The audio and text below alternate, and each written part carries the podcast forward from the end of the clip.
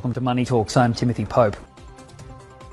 The short video app Douyin has just entered China's massive digital payments market with a new mobile service looking to tap into the sector which is already dominated by the giants Alipay and WeChat Pay.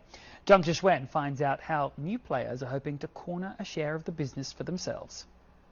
Douyin's new payment service allows users to link cards from 10 banks to tip live streaming hosts, purchase paid content, and also buy stuff from the app's e-commerce offers.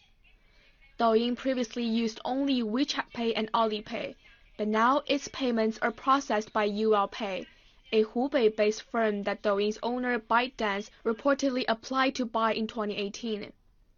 Now that Douyin can boast 600 million daily active users, experts say the timing was right to launch its own payment service because it will help cement the loyalty of its user base. According to a report by Huachuang Securities, China's mobile payment market was expected to have surpassed 600 trillion yuan in 2020 and will continue to enjoy high-speed growth. And Douyin is far from the only company trying to move into digital payments. Bilibili has just registered its own payment domain name.